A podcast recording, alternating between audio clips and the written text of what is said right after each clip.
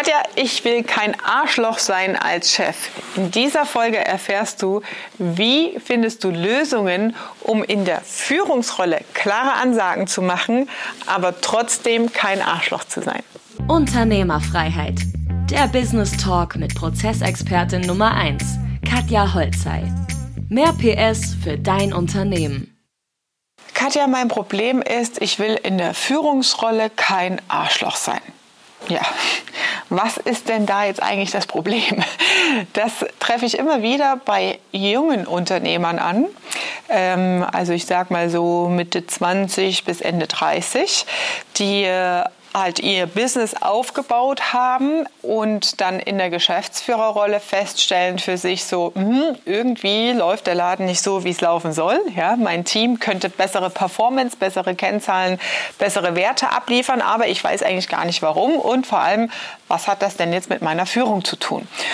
Und wenn wir da tiefer einsteigen ähm, und erkennen, aha, woran liegt das, wenn du äh, zum Beispiel zu soft führst oder wenn die Führungsrolle gar nicht ausgeführt wird, also wenn die Mitarbeiter nicht wahrnehmen, dass du ein Leader bist, weil du zu sehr auf gleiche Ebene dich begibst wie mit den Mitarbeitern. Das kann, muss nicht unbedingt nur das Duzen sein. Ja, eine Duzkultur ist inzwischen sehr weit verbreitet, aber das kann so gemeinsames Abhängen und mehr sein, sage ich mal.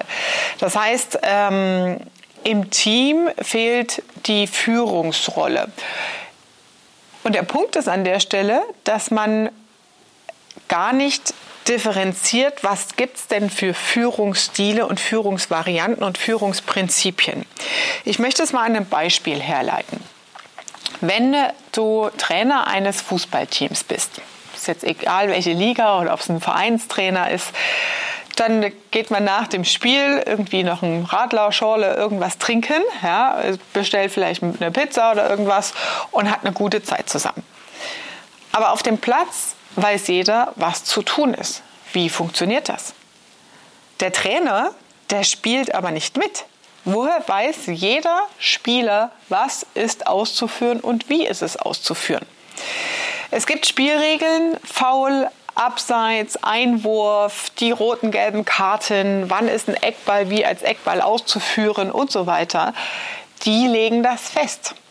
Und du musst kein Arschloch sein, ja, auch ein Trainer, ja, der brüllt mal über den Platz, ja, aber das muss nicht sein, dass er irgendwie unverschämt oder nicht werteorientiert mit denen umgeht, mit den Spielern, weil die Spielregeln das Konstrukt tragen. Kurzer Boxenstopp. Wenn dir gefällt, was du hörst, dann abonniere den Podcast und teile ihn mit deinem Business-Netzwerk. Vielen Dank und schon geht's weiter. Und wenn du in der Führungsrolle gar keine Spielregeln hast, dann ist es extrem. Im Führungsstil nennt man laissez-faire, also einfach macht, was ihr wollt. Und natürlich gibt es Themen, wo du deinem Team einfach überlässt, okay, ich gebe einen aus, bestellt, was ihr wollt. Ja? Ähm, das, ist, hat, das hat mit Laissez-faire nichts zu tun. Aber wie Aufgaben auszuführen sind, wie das Büro aussehen soll, wie das Lager aussieht, wo jeder irgendwie was hinkruschelt und äh, entsorgt oder liegen lässt oder vergammeln lässt, das sind schon Führungsprinzipien, die wichtig sind zu verstehen. Und es wird halt verwechselt oder woher kommt das? Vielmehr die Frage, Katja, ich will kein Arschloch sein in der Führung. Meistens liegt es daran, dass man selbst aus einem anderen Kontext oder in der Vergangenheit Führung mit Arschlochsein in Verbindung gebracht hat. Ja, das sind so tatsächlich in der ganz Vergangenheit, so in den letzten 50 Jahre zurückgespult, war das tatsächlich auch so. Ein sehr hierarchischer Führungsstil, das war normal in Unternehmen. Ja? Und man sagt dann so, okay, ich will hier nicht der Diktator in der Firma sein. Ja? Ich will, dass wir werteorientiert umgehen, dass wir wertschätzend miteinander im Team umgehen.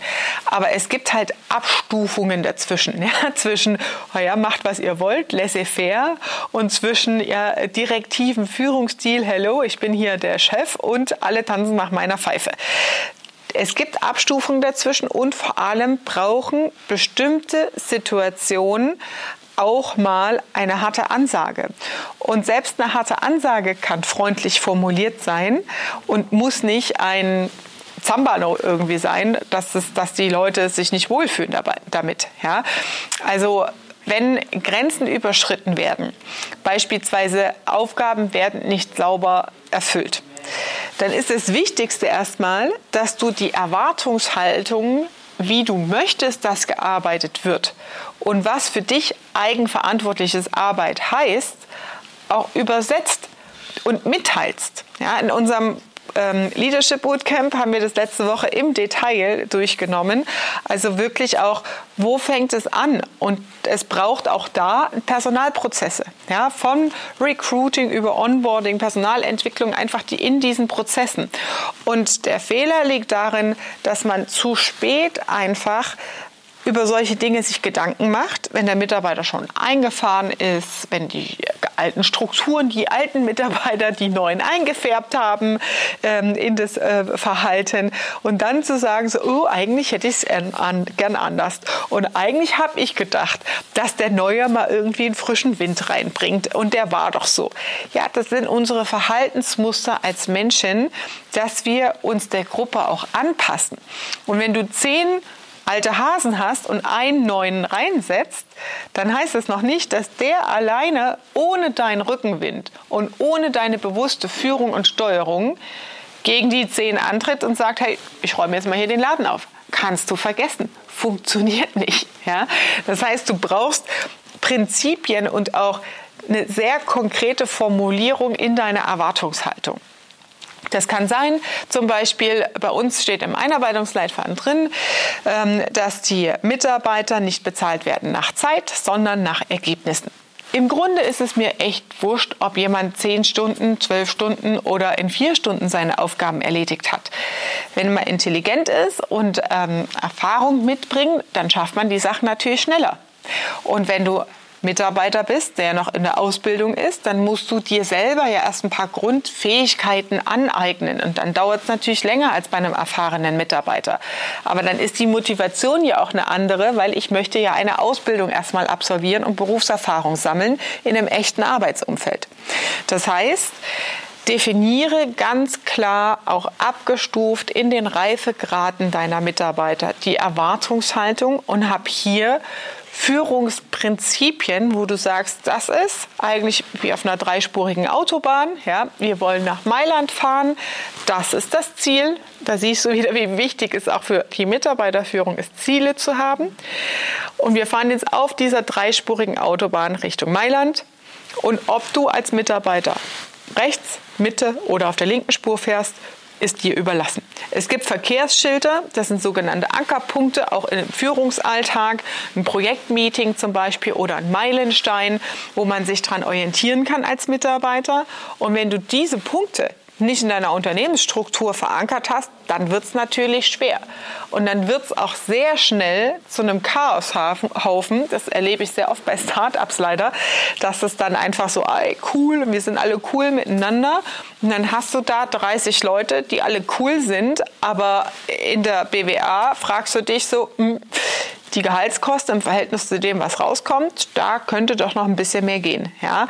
Ähm, das liegt halt daran, dass die Strukturen auch letztendlich fehlen. Also hab Führungsprinzipien, wo du ganz klar Ziele definierst, auch Ziele runtergebrochen für die Mitarbeiter. Hab klar definiert, was sind deine Erwartungen, also wie soll gearbeitet werden, wann ist ein Ergebnis ein Ergebnis. Bei uns ist auch ganz klar, ein Weiterreichen, ich habe dem das gesagt, das ist kein Ergebnis. Das ist über den Zaun werfen. Und über den Zaun werfen gibt es hier nicht. Punkt. Ja, also definiere auch an konkreten Beispielen diese Prinzipien. Hab klare Aufgaben und Stellenprofile dass die Mitarbeiter Orientierung für sich haben und hab Strukturen in deinem Unternehmen, woran sich die Mitarbeiter orientieren, wann muss ich was abgeben. Ja, das ist das Tempolimit auf der Autobahn im Grunde. Ja, die Strukturen steuern und helfen deinem Mitarbeiter, sich selbst besser zu koordinieren. Und erkenne für dich Defizite in der Personalstruktur und auch in der Personalentwicklung und guck, dass du diese Lücken über konkrete Personalentwicklungskonzepte schließt, damit du maximale Performance aus deinem Team rausholst. Ja? Also das sind so ein paar Stellhebel und da bist du noch immer weit weg von Katja, ich will kein Arschloch in der Führung sein. Ja, also das sind einfache Prinzipien, die es gilt zu verankern. Und das zeigt auch wieder, wie wichtig es ist, dich mal aus dem Tagesgeschäft rauszunehmen, dir darüber Gedanken zu machen und deine fünf wichtigsten Punkte mal wirklich auszuformulieren, dass die visualisiert werden können und ins Team hineinfließen. Ja, also definiere für dich deine Führungsprinzipien, sei ein Leader, ja, greif durch, lass nicht alles mit dir machen. Es ist deine Firma, sei eher der Trainer deiner Mannschaft. Das war Unternehmerfreiheit. Der Business Talk mit Prozessexpertin Nummer 1, Katja Holzhey. Du willst keine Folge mehr verpassen, um dein Unternehmen mit PS auf die Straße zu bringen? Dann abonniere jetzt den Podcast und folge Katja auf Instagram.